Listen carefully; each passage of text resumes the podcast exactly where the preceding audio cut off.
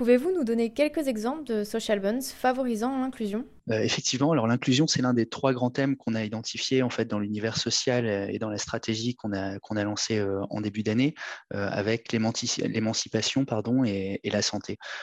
par inclusion, généralement, on entend des projets qui visent à favoriser l'accès aux besoins de base, comme l'immobilier par exemple, le logement abordable. c'est ce qu'on retrouve dans des projets qu'on a vus dans une émission de Vonovia un peu plus tôt cette année. on a bien aimé cette émission puisque euh, déjà c'était la première au sein du secteur de, l'immobilier. Jusque-là, les, projets qui visaient à soutenir, on va dire, euh, l'accès au logement abordable étaient plutôt retrouvés dans des émissions de dette sociale euh, faites par des banques. donc une première pour, pour Vonovia, qui était un acteur déjà bien connu sur, sur ce segment. il y a un engagement véritable historique de la part de cet émetteur pour favoriser justement euh, l'accès au logement euh, pour les populations les plus désavantagées, que ce soit les plus jeunes, les personnes au chômage ou les plus âgées également. et donc, on retrouvait que cette obligation sociale venait vraiment refléter la stratégie plus générale de cette entreprise et c'est pour ça qu'on a bien aimé.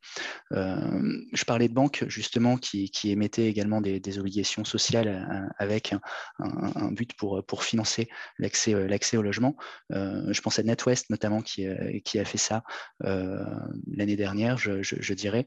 banque qui, pareil, s'est engagé assez massivement à, soutenir la création de, de, nouveaux logements abordables. Je crois au UK, l'ordre de, 20 000 nouveaux logements abordables dans, les années à venir. et donc, encore une fois, on trouvait un petit peu un alignement entre les projets identifiés et et la stratégie euh, de la banque euh, en l'occurrence.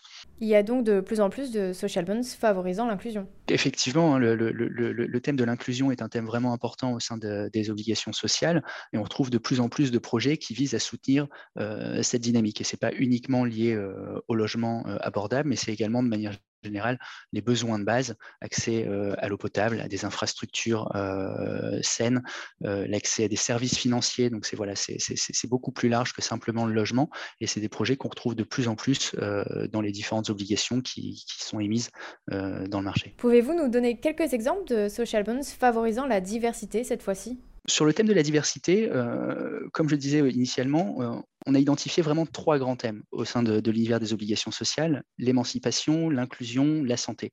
La diversité n'est pas un thème qu'on retrouve vraiment directement financé par les obligations sociales, mais c'est plutôt quelque chose qui est indirectement lié dans l'identification des projets et surtout euh, dans la thématique de l'émancipation. Par émancipation, on entend principalement le soutien de l'emploi, l'accès à l'éducation. Et c'est via ces projets-là qu'on peut parfois promouvoir un meilleur équilibre, une meilleure diversité. Je faisais référence un petit peu plus tôt à NatWest. Ils avaient été assez précurseurs avant cette obligation sociale liée au logement abordable, avec une obligation qui visait à financer des PME euh, au Royaume-Uni principalement.